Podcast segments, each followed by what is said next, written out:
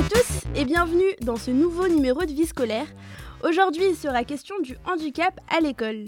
D'après le Conseil national d'évaluation du système scolaire, entre 2004 et 2015, le nombre d'élèves scolarisés en situation de handicap a quasiment doublé. Pour en discuter, trois invités autour de la table. Fadila Debouza. Bonjour Fadila. Bonjour. Tu es maman de trois enfants, dont l'un, l'aîné, Nassim, 13 ans, est atteint du syndrome de, de, Dravet. Pardon. Tu es aussi institutrice à Drancy et engagée associativement, je crois, oui, tout ça. avec Alliance Syndrome de Dravet et Épile de France, donc qui accompagne la progression et favorise l'intégration des adultes épileptiques. À ta gauche, Fadila, Audrey Amadieu. Bonjour. Bonjour. Tu es AESH, donc accompagnant des élèves en situation de handicap. Il y a encore quelques années, voire quelques mois, je crois, il était question d'AVS, assistant vie scolaire. Donc tu travailles à Bondy, actuellement à l'école élémentaire Léo Lagrange, mais j'ai cru comprendre que tu as fait un peu le tour des établissements de la ville. Tout à fait. Et donc tu fais ce métier depuis près de 15 ans. C'est ça. Enfin, un invité qu'on connaît bien au Bondy Blog, Yvan Bondy. Bonjour Yvan. Bonjour. Alors, tu as 24 ans, je crois, parce que la dernière fois que je t'avais interviewé, tu avais 23 ans. C'est ça, ouais, j'ai 24 ans, absolument. Alors, tu cumules plusieurs rôles, plusieurs vies. On va commencer par tes titres de champion, parce que c'est quand même la classe d'avoir un champion au Bondi Blog. Tu as été champion d'Europe, champion de France de Céci Foot, médaillé d'argent aux Jeux paralympiques, élu sportif espoir en 2013.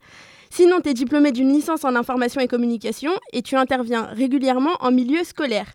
Et dernière précision qui a toute son importance, tu es aveugle depuis l'âge de 10 ans. J'ai tout dit? Euh, Tu as juste loupé une chose, enfin, occulté une chose, je suis aussi ambassadeur euh, des Jeux de Paris 2024 oui. pour la Seine-Saint-Denis, donc euh, également pour la ville de Bondy, donc euh, pour tout le 93. Mais sinon, c'était complet. Ok, donc, euh, aujourd'hui, on va parler du handicap à l'école. Institutionnellement, on parle d'école inclusive, donc une appellation qui viendrait de la loi de refondation de l'école votée en 2013. Je cite Le service public reconnaît que tous les enfants partagent la capacité d'apprendre et de progresser. Il veille à l'inclusion scolaire de tous les enfants, sans distinction. Donc, ma première question est simple. Aujourd'hui, qu'est-ce que l'école inclusive? Comment concrètement s'organise aujourd'hui l'accueil des enfants handicapés à l'école? Audrey, peut-être? Toi qui, toi qui en reviens tout juste là, de cette école, comment tu la définirais? Bah, Que euh, l'enfant euh, en situation de handicap, des fois, a du mal à s'intégrer euh, dans la vie de classe. Et que les enseignants euh, ont du mal à accepter euh, un enfant en situation de handicap. Alors, pour moi, c'est euh, c'est excellent ce que vient de dire Audrey, mais alors, quand enfin, en tant qu'élève, en tout cas, lorsque j'entends le terme euh, école inclusive, pour moi, ça veut dire que ça marche dans les deux sens. C'est-à-dire que l'élève euh, a le souhait, il souhaite euh, intégrer une école ordinaire, entre guillemets ordinaire, et en même temps, il faut que l'école soit préparée euh, psychologiquement au niveau de, des infrastructures, notamment si on a un handicap lourd, pour accueillir la personne en situation de handicap. Donc ça, ça implique, je pense, un travail en amont. Il faut également prévenir les élèves qui vont être aux côtés de ce futur élève en leur disant que vous allez avoir dans les semaines qui viennent un élève en situation de handicap, mais ça reste d'abord et avant tout un camarade, un de vos camarades. Il faudra un peu plus l'aider qu'à qu l'accoutumée, mais ça reste un élève comme les autres. Ce que je veux dire, c'est que je pense que quand on a un handicap, euh, déjà, c'est pas évident pour nous lorsqu'on intègre une école. Euh, voilà, parce qu'on sait qu'il y a le regard des autres, euh, parce qu'on sait que ça va pas être évident et on sait malheureusement qu'on est quand même différent des autres, du moins dans notre fonctionnement. Et tout ça, cette différence-là, il faut en prendre conscience et il faut que les enseignants, les élèves, euh, le corps institutionnel soient préparés à nous accueillir. C'est pas juste, ok, demain, il faut qu'on intègre plus de, de personnes en situation de handicap dans les écoles. Il y a tout un travail autour à faire. Fadila bah oui, moi je, rejoins, je rejoins complètement Yvan dans ce qu'il dit, euh, à savoir que l'école, en fait, elle doit pas. C'est pas l'élève de s'adapter à l'école. Hein. C'est exactement ce qu'il dit. Ça veut dire que l'école doit être déjà prête à accueillir l'élève. Et accueillir un élève, ça ne se réduit pas à la présence physique d'une AVS. Euh, ça, comprend plein d'autres choses, des équipements, enfin un aménagement euh, euh, de l'espace s'il y a un handicap moteur. Donc, si l'école a un ascenseur, c'est mieux. Donc, si elle n'en a pas, l'école, la famille devrait être au moins affectée dans une école qui peut permettre à l'élève de se déplacer tranquillement. C'est vrai qu'il doit y avoir une sensibilisation auprès de, des enseignants, des élèves, pour qu'il y ait de la bienveillance. Ça, c'est dans les faits, mais effectivement, concrètement, souvent l'élève arrive un peu, un peu comme ça, personne n'est préparé, personne ne connaît grand-chose au handicap de l'enfant. la maîtresse et l'AVS, quand, quand on arrive à, à, en avoir une en temps et en heure et à la rentrée scolaire, et c'est extrêmement difficile pour beaucoup de familles. Peut, hein. on peut peut-être enchaîner là-dessus? Comment est-ce que. Je sais que c'est compliqué d'avoir une AVS pour une famille euh, enfin qui a un enfant en situation de handicap. Comment, comment ça se passe? Quelles sont les démarches pour avoir une AVS et, euh, et en quoi est-ce que c'est compliqué aujourd'hui euh, cette aide humaine, normalement, c'est une compensation humaine du handicap. Donc, ça veut dire que nous, en tant que famille, euh, quand on commence à rencontrer les premières difficultés de notre enfant, on doit passer euh, par un dossier MDPH qui doit être justifié, argumenté avec beaucoup de documents médicaux, euh, des comptes rendus, pour justifier que notre enfant est en difficulté et qu'il a besoin d'une AESH pour l'aider à se déplacer à l'école ou pour se concentrer ou pour ne pas le mettre en danger s'il y a du trouble cognitif important. Euh, s'il lui faut une adaptation, s'il a besoin d'un ordinateur euh, parce qu'il est euh, dyslexique ou voilà, donc tout ça, nous, en tant que famille, on doit déposer un dossier en argumentant. Après, la MDPH se réunit avec des médecins référents conseil qui rendent leur verdict en disant, bon, bah, votre enfant, au vu de ce qu'on a lu, on va lui accorder 10, 15 heures, 20 heures d'aide humaine, d'AESH. Cela, après, c'est envoyé à l'éducation nationale, qui, eux, ont la consigne de recruter ces personnes et de nous les affecter dans les écoles. Voilà. Donc, euh, ce n'est pas l'éducation nationale qui décide si oui ou non un enfant a droit à une AVS. Hein. C'est vraiment la MDPH, c'est une décision institutionnelle. Et l'inspection académique que la MDPH, c'est la maison départementale des personnes handicapées. Handicapées. Exactement. Voilà, c'est elle qui évalue les besoins. Visiblement, il y, a un fossé entre le nombre d'élèves en situation de handicap et le nombre d'AVS qui, sont qui sont affectés dans les établissements scolaires. Audrey ah Oui, un gros, gros déficit. Ça, c'est. Bah, on va pas parler de budget maintenant, mais euh, vu notre salaire, notre petit salaire, forcément, il n'y a pas beaucoup de personnes qui veulent travailler avec ce métier-là. Parce qu'on gagne euh, pas beaucoup et. Euh, on peut dire combien? Pour, pour 24 heures, on gagne à peu près 890 euros. Pour 24 heures, ok. Et c'est les heures, elles sont, elles sont calées en fonction des heures des enseignants, j'imagine? C'est ça. Bon, moi, je travaille en école élémentaire. Après, au collège, on peut faire 35 heures et gagner un peu plus. D'accord. Mais en maternelle, on peut faire 20 heures, comme on peut faire 24 heures. Et après, c'est par rapport aux notifications qu'on reçoit. On dit, tiens, tu t'occupes de 12 heures cet enfant-là, 12 heures cet enfant-là. Et, et voilà. D'accord. Mais du coup, on a envie de comprendre un peu du pourquoi, enfin, qu'est-ce qui motive une AESH euh, maintenant à devenir AESH Quels sont, euh, toi par exemple, qu'est-ce qui t'a, euh, qu'est-ce qui t'a motivé à, choisir cette voie? Sans te mentir, je ne me voyais pas du tout il y a 15 ans en arrière où travailler avec des enfants. Et en fait, j'ai un directeur que qu'on connaît tous dans Bondy, vu que c'est Monsieur Saint-Aubert, qui était directeur de Pasteur et d'Olympe de Gouges, qui est mari de la mère, et qui me dit Audrey, je te vois bien travailler dedans.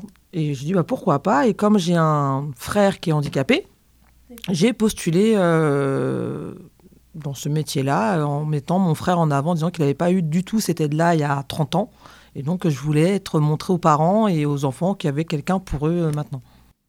D'accord. Et donc comment ça se passe pour postuler? Est-ce qu'on nous demande un, de passer un je sais pas, passer par une formation? Pas du tout. On n'a aucune formation, on n'a aucune formation, aucun concours. On fait une lettre de motivation type, un CV, et euh, tu l'envoies à l'inspection académique de ton secteur et tu as une réponse euh, trois semaines après. Et concrètement, dans la réponse, qu'est-ce qui se passe? On, fixe un entretien Tu as un entretien avec trois personnes qui regardent euh, tes motivations et qui te posent des questions par rapport aux enfants si tu as peur de l'handicap. Et après, bah, tu reçois une réponse. 48 euh, heures après pour voir si tu es euh, accepté ou pas.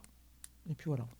Et donc, si on a accepté, donc toi, c'est ce qui s'est passé? C'est ce qui s'est passé. Et, et euh, comment ça se passe? C'est qu'on nous dit, bon, bah, rendez-vous dans tel établissement lundi. Et, en fait, moi, ce qui s'est passé, donc ça remonte à 15 ans, hein, donc j'étais EVS à l'époque. EVS Ouais, et à 15 ans, ça s'appelait emploi vie scolaire. Ah, d'accord. Et, et, en fait, ils nous disent, bon, voilà, vous allez travailler dans l'école maternelle avec cet enfant-là. Donc on arrive dans l'école, on nous présente à toutes les maîtresses, toutes les ATSEM, tout le monde. Donc à la base, on n'est pas du tout dans le milieu scolaire en plus. C'est que toi, tu faisais quoi avant? Euh, Moi, j'étais intérimaire. ok, donc euh, première fois que tu arrives dans une école, on dit bonjour, bonjour, en fait, on va travailler là. Voilà, c'est ça. c'est hallucinant.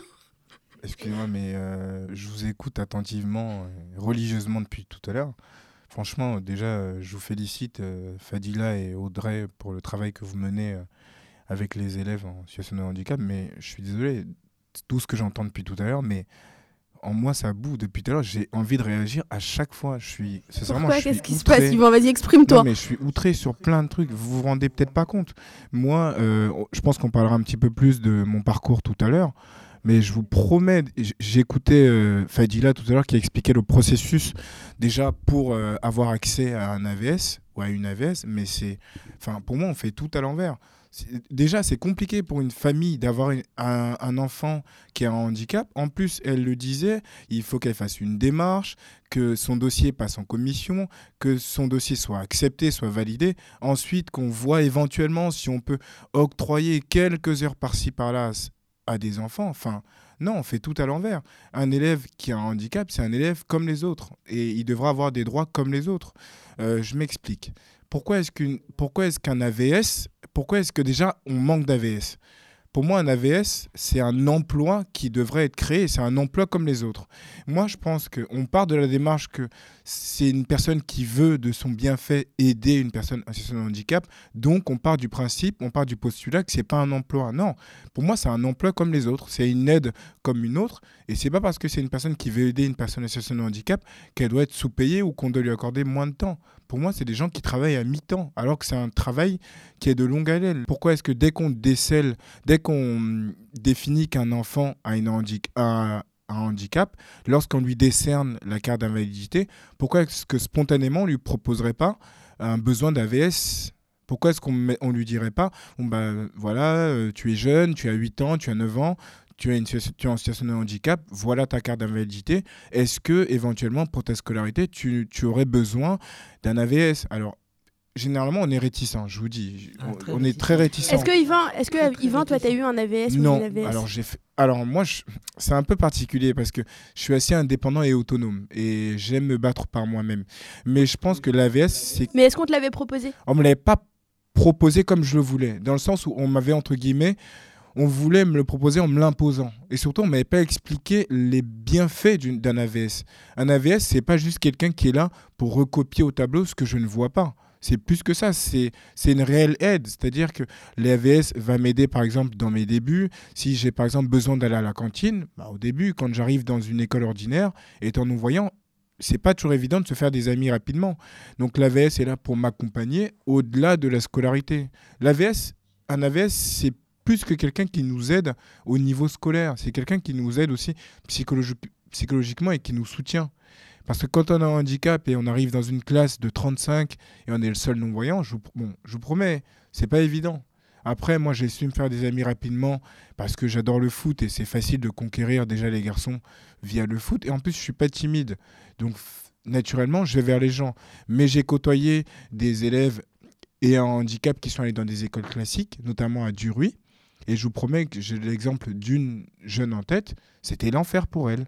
Parce que c'est une, c'est voilà, c'est une classe, euh, c'est une école plutôt UP, et en classe, les élèves ne la considéraient pas. Déjà parce qu'en amont, les élèves, je pense que n'ont pas aimé le fait qu'ils soient. C'est où Duruy, pardon? Duruy, c'est dans le 7e arrondissement. Euh, les élèves, je pense que de base, déjà, ils sont un peu, voilà, ils sont c'est plutôt l'élite, c'est des enfants de ministres et autres, et ils n'ont pas trop accepté qu'ils aient une élève dans leur classe qui a un handicap. En plus, elle, elle devait s'habiller un petit peu autrement euh, que nous, parce qu'elle avait des problèmes au dos. Donc elle s'habillait avec euh, plus de vêtements et du coup ça passait mal dans la classe. Et donc quand l'enseignant disait aux élèves mettez-vous par deux, personne ne voulait se mettre avec elle. Et en plus elle était timide. Et qu'est-ce qui se passait à la récréation par exemple? Elle étant timide à la récréation, étant très malvoyante, il fallait qu'on l'accompagne euh, dans la récréation et elle voulait jouer avec les copains.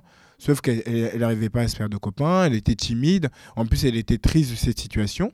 Donc pendant la, pendant la pause, tous les élèves sortaient pour aller en récréation et ils faisaient quoi? Écoutez-moi bien, ils mettaient des sacs en plein milieu pour qu'elles se les prennent. Mais ça existe dès la maternelle. Hein. Je me suis occupé d'un enfant non-voyant dès la maternelle et, euh, et on s'est battu avec euh, la maîtresse et les corps enseignants qui venaient aider euh, l'enfant en situation de handicap pour visiter l'école quand il n'y avait personne, lui, montrer les classes pour bien qu'il prenne la place. et c'est très compliqué de, de faire accepter un enfant en, en maternelle avec un si lourd handicap. Et en plus, euh, je vous allez... moi j'étais outré en tout cas quand elle venait me le raconter, elle pleurait. Par exemple, l'enseignant. Elle a quel âge? elle, a... Elle, était en seconde. Oui, elle était en seconde. Par exemple, l'enseignant lui disait, euh, disait aux élèves mettez-vous par deux. Résultat des courses, personne ne voulait être avec elle. Bah, l'enseignant disait je suis désolé, mais rentrez chez vous. C'est-à-dire qu'il n'y a aucun travail qui était fait à ce niveau-là. Et donc, l'enseignant cautionnait le fait que personne ne veuille se mettre avec elle et que c'était entre guillemets un boulet, alors que c'était une élève brillante. Hein. et du coup, elle rentrait chez elle en pleurant. Donc il y a tout un travail à faire. Il sanctionnait les élèves. En début d'année, dire aux élèves, vous allez avoir une élève qui a un handicap. Voilà, peut-être missionner un ou deux élèves dans la classe en disant, dès qu'elle va arriver, vous serez toujours à ses côtés. Bah, moi, je ne suis pas d'accord d'attendre que qu'il ne faut pas attendre qu'il y ait un élève euh, différent qui arrive à l'école. En fait, en tant qu'enseignante, parce que je suis professeur des écoles aussi euh, par ailleurs, euh, ça doit être dans nos missions, même si c'est pas écrit textuellement dans les programmes. moi, je travaille en maternelle.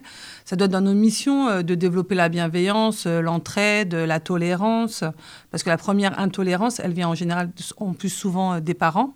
Euh, pas des enfants dans la classe. En maternelle, pour être enseignante depuis 15 euh, ans maintenant, euh, quand j'ai reçu un enfant en situation de handicap, les enfants ont, rarement fait de rejet. ça, plutôt, les remarques des obligeants sont plutôt venues des familles qui avaient peur que ça déstabilise la scolarité de leur enfant. Donc tout est à entendre. Je ne peux pas les blâmer, ces parents-là. C'est quelque chose qu'on peut entendre, mais après, il faut agir avec pédagogie. Et nous, en tant qu'enseignante, dans l'école où je travaille, on essaye de faire euh, beaucoup de sensibilisation auprès de nos élèves. Euh, on travaille sur les pièces jaunes qui sont prétextes à parler euh, du handicap, sur le téléthon.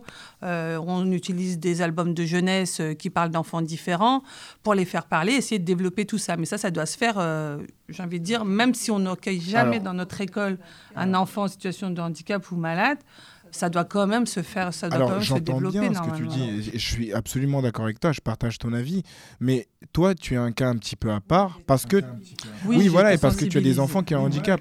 Moi, je pense que c'est plus facile euh, de sensibiliser des jeunes que des enseignants. Pourquoi? Parce que la plupart des enseignants, j'ai été dans un lycée classique, je l'ai vu, la plupart des enseignants, ils ne sont pas touchés par le handicap, ni de près ou ni de loin. C'est plus dur de les convaincre eux que de convaincre des jeunes. Moi, j'avais des enseignants, toutes les semaines, je disais aux enseignants, Messieurs, n'oubliez pas, dites-moi quand on aura des nouveaux livres, dites-moi à l'avance quand vous savez qu'on va lire de nouvelles œuvres, dites-le moi en amont pour que je puisse anticiper et télécharger les bouquins. Sauf que les enseignants, bah, en as toutes les semaines, ok, ils vont avoir le réflexe de, venir avec les, les, documents sous clé USB, donc c'est numérisé, donc c'était bien.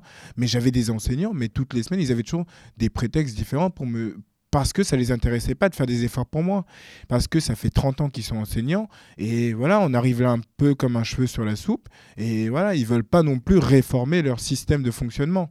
Parce qu'il y a des enseignants qui étaient touchés, qui étaient sensibilisés, qui tout de suite, quand je demandais des documents par mail, le soir même, il, me les envoyait par mail. Ils étaient sensibilisés. Mais j'avais des enseignants toutes les semaines. Ah, mais désolé, Yvan, ma photocopieuse est tombée en panne. La semaine d'après. Et selon toi, ça, ça deviendrait d'où cette déformation professionnelle? Là, c'est la maîtresse qui te parle. Selon toi, pourquoi ça vient pas spontanément des enseignants euh, de. Parce que la plupart, malheureusement, vous êtes enseignant depuis des années et vous n'avez jamais eu d'élèves en situation de handicap. Donc, pour vous, c'est un trop grand effort, effort du moins, c'est ce, que, c'est ce dont vous avez l'impression, vous pensez que c'est un effort d'avoir un élève en situation de handicap? Non, moi je te répondrais que c'est un problème. Il euh, y a, y a l'humain qui joue, mais c'est aussi un grand problème de formation. En notre profession, on est extrêmement peu formé au handicap. Et même, en fait, même les personnes qui, qui travaillent avec eux, avec ces, avec ces élèves directement, finalement, c'est ce qu'Audrey nous explique, c'est que même les AVS, enfin les AESH, même eux ne sont pas formés. Ah bah Donc en fait, il n'y a pas de formation en France au handicap. C'est-à-dire que nous, on ne nous transmet pas une formation qu'on va pouvoir euh, appliquer en classe, peut-être former aussi des collègues à leur tour si on a euh, sous notre euh, responsabilité une AESH dans la classe, on ne va pas pouvoir l'orienter dans sa pédagogie parce que nous-mêmes, au départ, on n'a pas été formés. C'est vrai que moi, j'ai été formée, mais en tant que maman, mais en tant que professionnelle, je n'ai rien eu, jamais oui, ça a été personnel finalement, cette formation. En tant qu'enseignante, on n'est pas assez formé sur le handicap. Ça, c'est. Alors, ce qu'on pourrait proposer comme euh, idée, euh, je pense, très simple, toute simple, c'est pour valider votre diplôme pour devenir enseignante, enseignant ou maîtresse d'école ou maître d'école, c'est voilà, c'est ça. Il faudrait que dans votre formation, il y ait un module, voilà, obligatoire. Et après, au cours, euh, enfin, tu sais, dans l'année, on a des modules de formation en tant qu'enseignante euh, obligatoire, mais euh, quand il y en a, quand il y a certaines circonscriptions qui proposent le handicap, euh, c'est pas euh, à destination de tous les enseignants. Ce mmh. C'est pas des formations euh, collégiales où on est là en salle plénière où il y a un expert qui vient nous donner les clés pour euh, le premier accueil. Mmh. Voilà, c'est ça va être une formation de temps en temps, mais on n'a pas, je, je ressens pas la volonté de nous former vers ça. Il y a les enseignantes référentes qui, qui, qui sont tellement débordées que euh, elles sont pas assez présentes dans les écoles et, du coup l'inclusion elle est, elle est compliquée. Hein.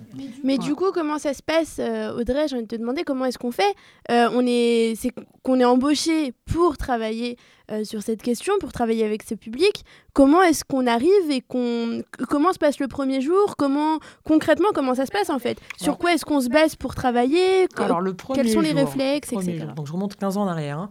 Premier jour, j'arrive dans l'école, donc c'est dans l'école maternelle à Bondy. Euh, et, en fait, j'observe l'enfant. vu que j'observe l'enfant, c'est une enfant en situation de handicap qui était trisomique. Et donc, je l'observe pendant euh, deux jours.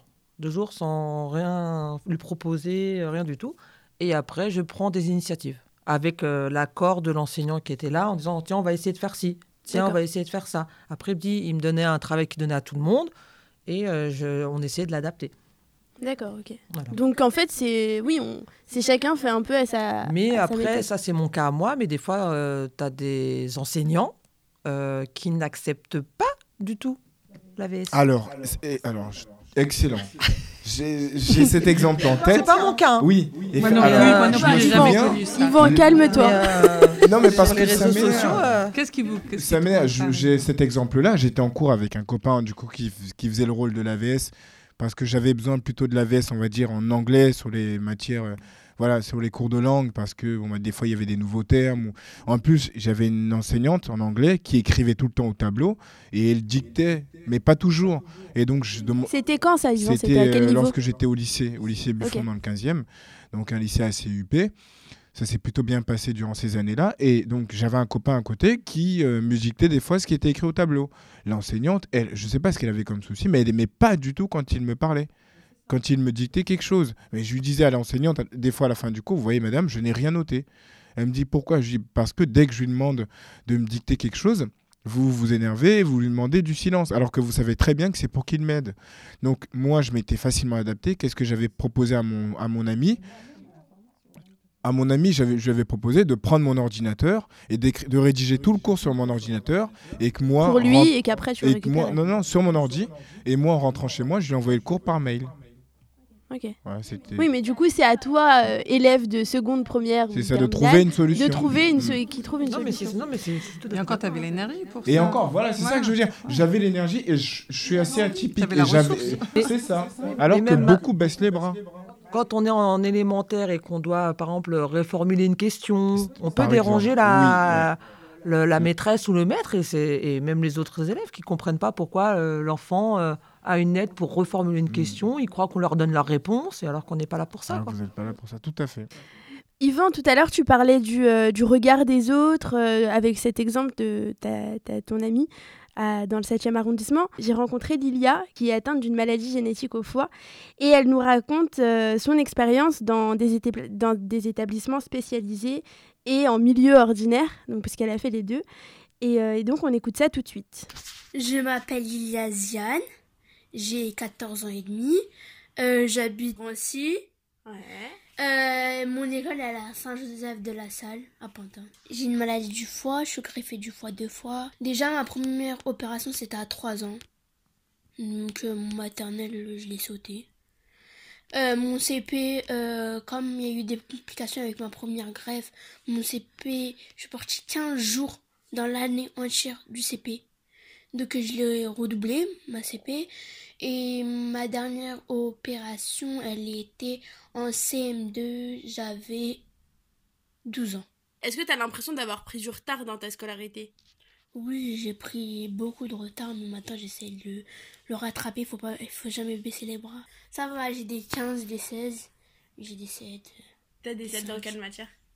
Français, anglais. Après, tout ce qui est physique, chimie, SVT, j'ai des bonnes notes. Physique, chimie, SVT, t'as quoi comme notes J'ai des 17, 18. Ah oui Comment ça se passait avec les autres euh, élèves de ta classe Bah déjà la première c'était la torture. Euh, bah, c'est vrai, j'ai été victime d'harcèlement.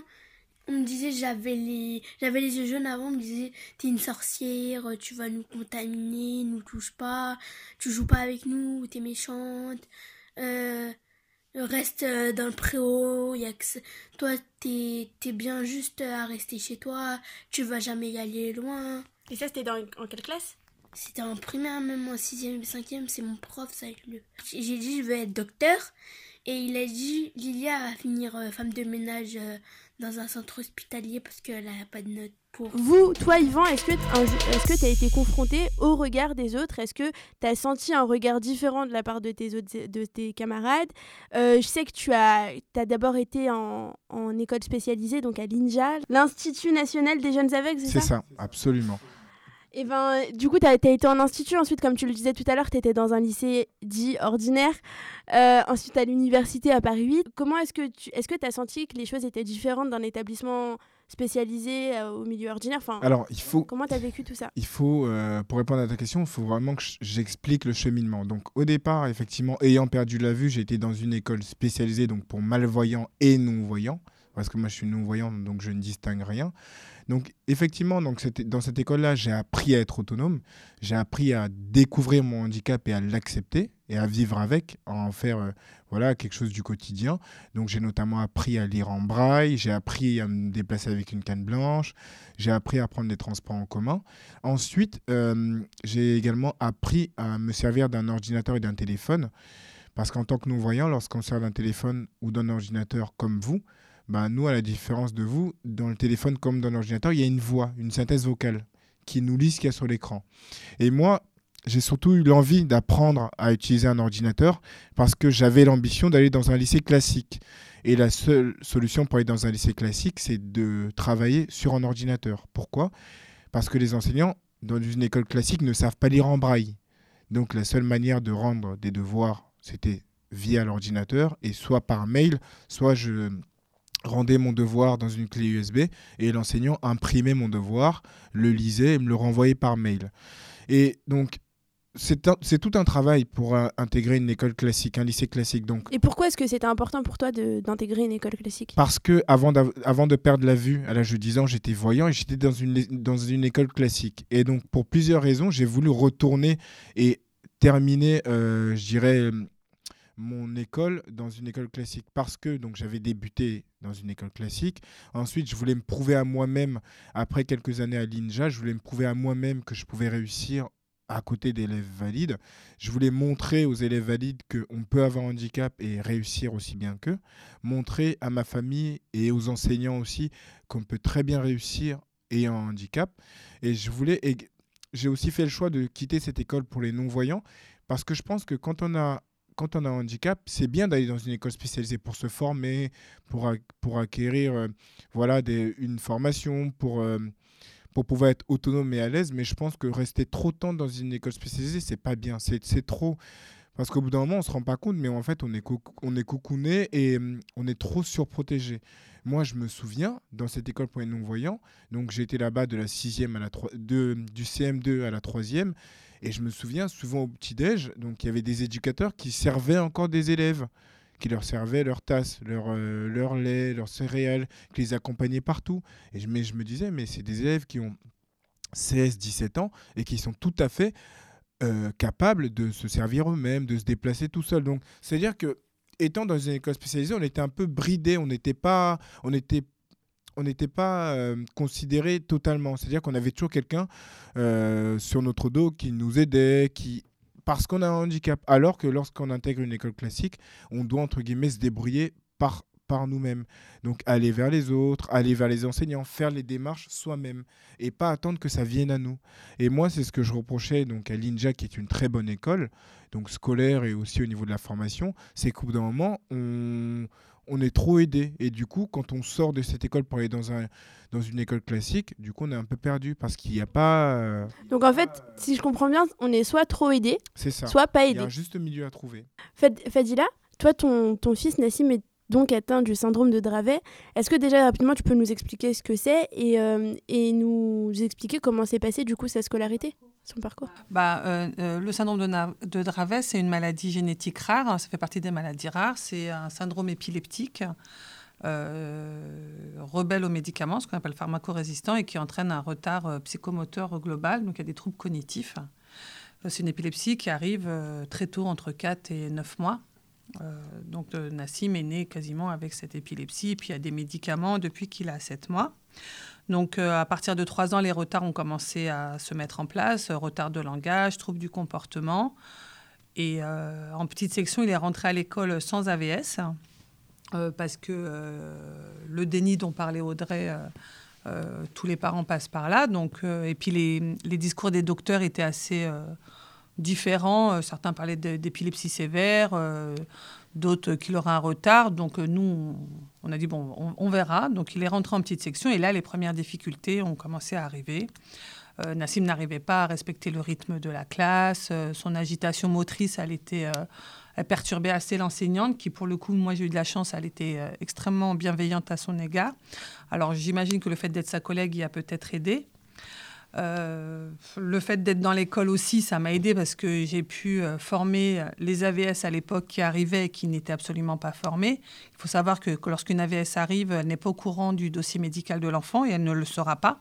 Tout à l'heure, Audrey parlait d'un enfant trisomique. Elle a su qu'il était trisomique parce que de fait, euh, ça se voit sur son visage. Mais tout ce qui est troubles cognitifs, euh, on n'a pas accès au dossier médical. Pourquoi ça c'est en raison d'un secret médical ou Ah oui, oui, oui, ou même nous en que- tant qu'enseignante. hein. On va nous parler euh, de, de, de ses besoins, mais on ne nous posera pas euh, un nom. euh, Et quand on dit on va nous parler, c'est qui qui parle? Ah, c'est l'enseignante référente. C'est le lien entre les écoles et la famille. hein. C'est elle qui aide euh, les familles à organiser euh, la, la scolarité de l'enfant. Donc, euh, si l'AVS n'a pas été demandé en amont par la famille, on va, l'école va faire un PPS, un projet personnalisé de scolarisation, où là, le premier dossier va être demandé si la famille euh, est, coopérative et veut rentrer dans cette démarche. Donc après, ça s'est passé qu'on a eu des AVS, euh, parfois pas. Donc il y a eu des rentrées sans AVS extrêmement compliquées. Euh, moi, je me mets aussi à la place de la collègue hein, qui a 30 enfants dans la classe, qui ne peut pas non plus s'occuper de Nassim. Alors, dans la maternelle, on a un peu de chance, c'est qu'on a des ASEM dans les classes, qui permet d'avoir un rappeler ce qu'est deuxième une euh, Une ASEM, c'est un agent territorial euh, de la petite enfance. hein. c'est un employé de la mairie qui nous aide, nous, enseignantes de maternelle, à, à assumer la vie quotidienne euh, des, des enfants euh, à l'école. Mais malgré ça, on a vite trouvé les limites. hein. Donc, euh, moi, mon fils, il était fatigué. Quand la VS n'était pas là, euh, au bout d'un certain temps, ben, elle n'a jamais été remplacée de toute façon. Même quand vous partez en formation, elles ne sont pas remplacées.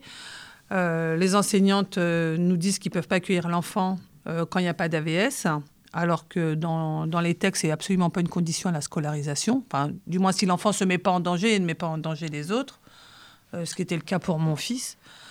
Donc, mon mari et moi, on travaillait. Donc, moi, après, j'ai dû prendre des temps partiels parce qu'en plus de l'école, il faut gérer les, les rendez-vous paramédicaux, médicaux. Enfin, les, parents qui veulent continuer à travailler dans les conditions actuelles d'accueil des enfants, euh, je parle pour l'école du premier degré, c'est extrêmement difficile pour nous en tant que famille. hein. On n'est pas aidé parce que arrive le matin à 9h pour déposer notre enfant et que le directeur ou la directrice euh, annonce aux familles ben, aujourd'hui la VS est malade ou la VS est en formation, donc euh, voilà, votre enfant il ne pourra pas venir aujourd'hui. Oui, enfin, mais moi je prends mon poste à 9h30, euh, bah oui, mais on est désolé. Bah voilà, il y a beaucoup de. Et donc concrètement, comment ça se passe? Bah, concrètement, bah, le- la maman, elle repart avec son enfant. Et donc, comment ça s'est passé pour toi Enfin, t'as pris un temps Bah, partiel, tu disais Oui, moi j'ai dû prendre un temps partiel. Alors euh, comme mon fils a pas n'est pas violent et plutôt euh, calme, enfin et gentil, donc quand la VS n'était pas là et que la, ou que la maîtresse n'était pas là, parce que ça arrive aussi que Bien la sûr. maîtresse euh, ne soit pas là et ne soit pas remplacée. Concrètement, c'est ça. Bah, concrètement, euh, j'ai la chance d'être très bien entourée par ma famille, donc je me suis énormément appuyée sur ma maman, sur mes sœurs. Mais en tant qu'enseignante, quand je vois des familles isolées qui repartent. Euh, moi, ça m'a, toujours euh, brisé le cœur parce que ces mamans-là, elles n'ont jamais de bulle d'air non plus. hein. Euh, elles ont la double peine. Voilà. Elles doivent vivre le handicap de l'enfant et en plus compenser le manque de logistique de l'école. Aujourd'hui, l'école, pour moi, elle n'est, même s'il y a des volontés politiques, faut pas non plus tout noircir. Il y a des choses qui bougent dans le bon sens, voilà, mais ça va pas assez vite et ça va pas. voilà, il y a plein de choses qui manquent encore. Mais pour ton cas, euh, Fadila, par exemple, enfin, moi je comprends pas. Moi je pense que le directeur, donc en cas de d'absence de l'AVS, il pourrait par exemple suggérer soit un surveillant ou une surveillante de voilà de passer la journée avec euh, le jeune, enfin le nombre d'heures nécessaires. Ou aussi, moi je pense que c'est quelque chose qui responsabilise beaucoup. Du moins je l'ai vu euh, au lycée, je l'ai vécu. Quand on propose à des à d'autres élèves entre guillemets de s'occuper ou d'être avec le camarade qui a un handicap, ça marche hyper bien. Non, mais je veux dire, même spontanément.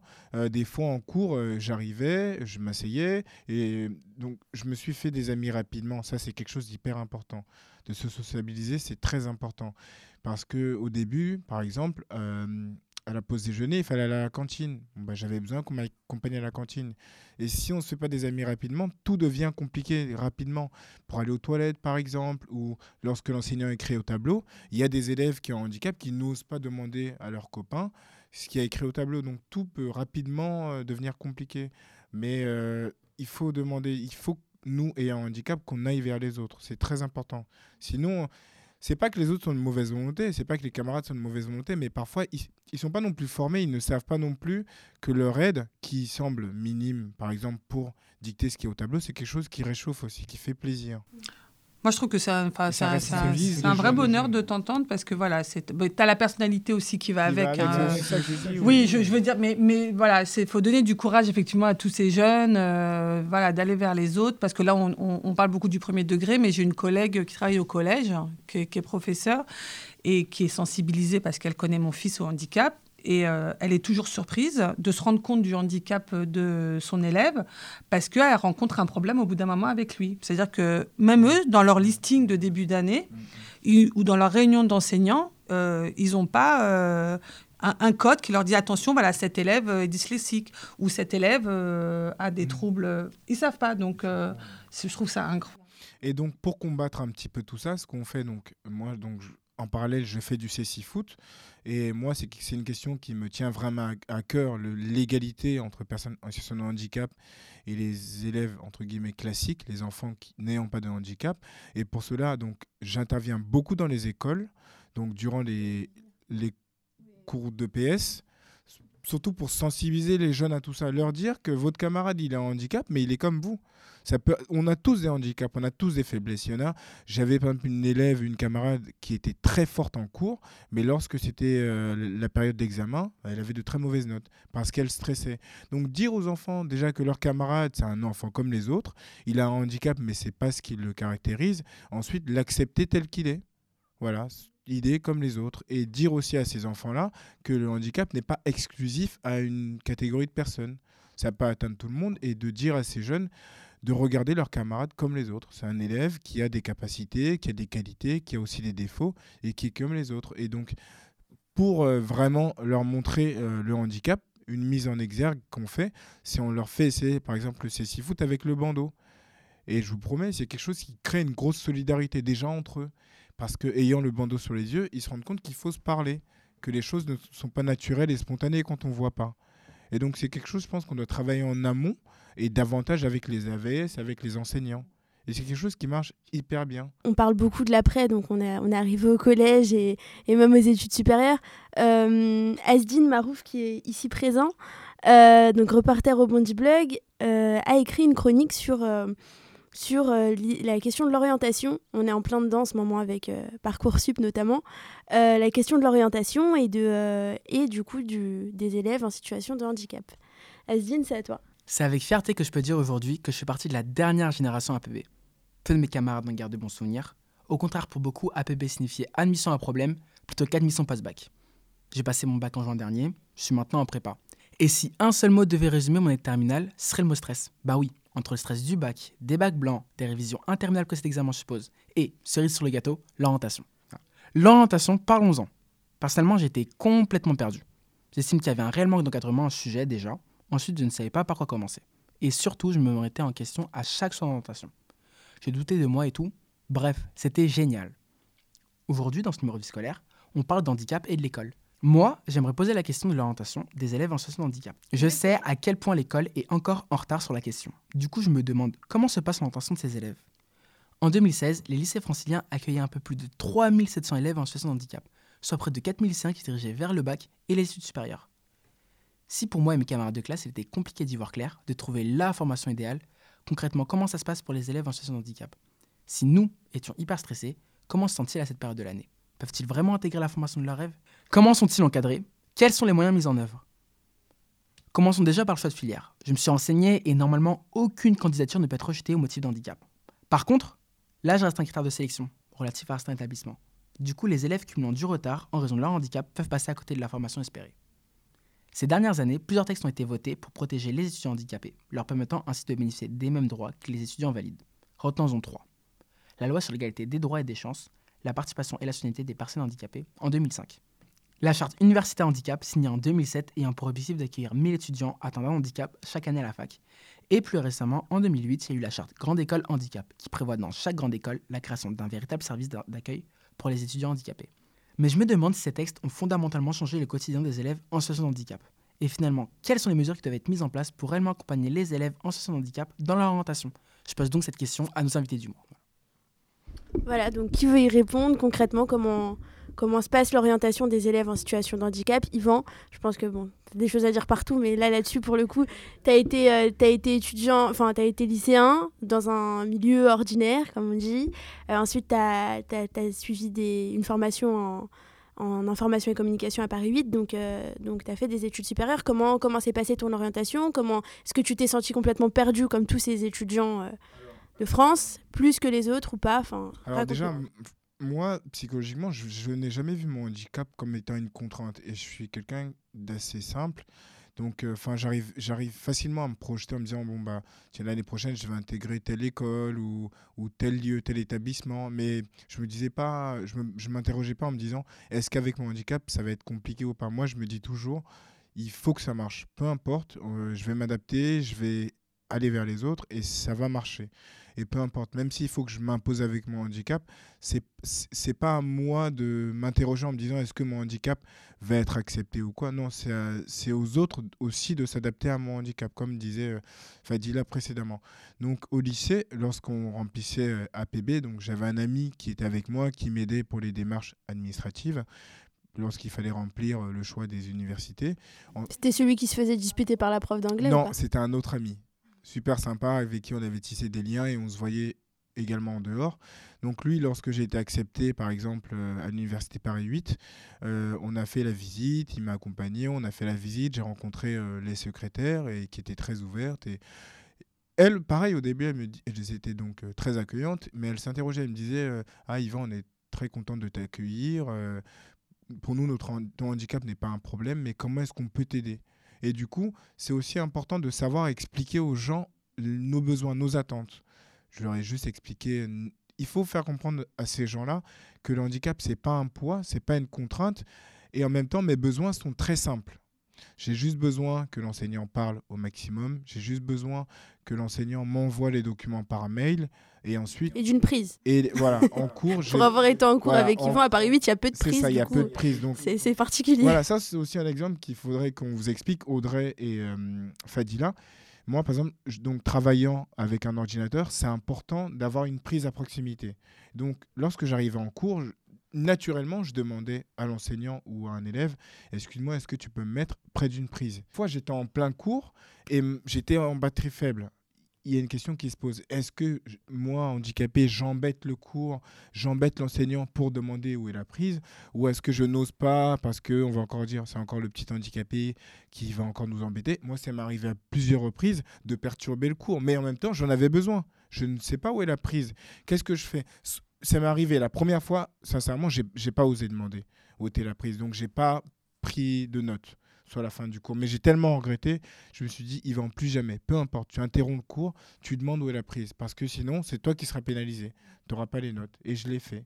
Et c'est, j'ai eu la chance aussi que mes camarades l'aient compris, que c'était quelque chose de naturel. Et dès que, dès que j'arrivais dans une salle, je demandais tout de suite où était la prise pour que je me sois à côté de la prise. Mais c'est pas évident parfois d'interrompre l'enseignant, de parce qu'il y a aussi le regard des autres. On se dit on va encore passer pour un boulet, on va encore être regardé autrement. Mais c'est pas grave, on fait avec. Fadila, ton fils a 13 ans aujourd'hui? Et l'orientation c'est pour bientôt.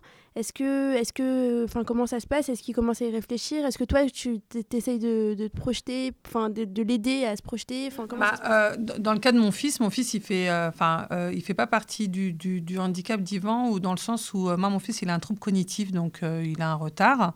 Donc, il n'a pas pu se projeter dans un parcours scolaire ordinaire, même adapté.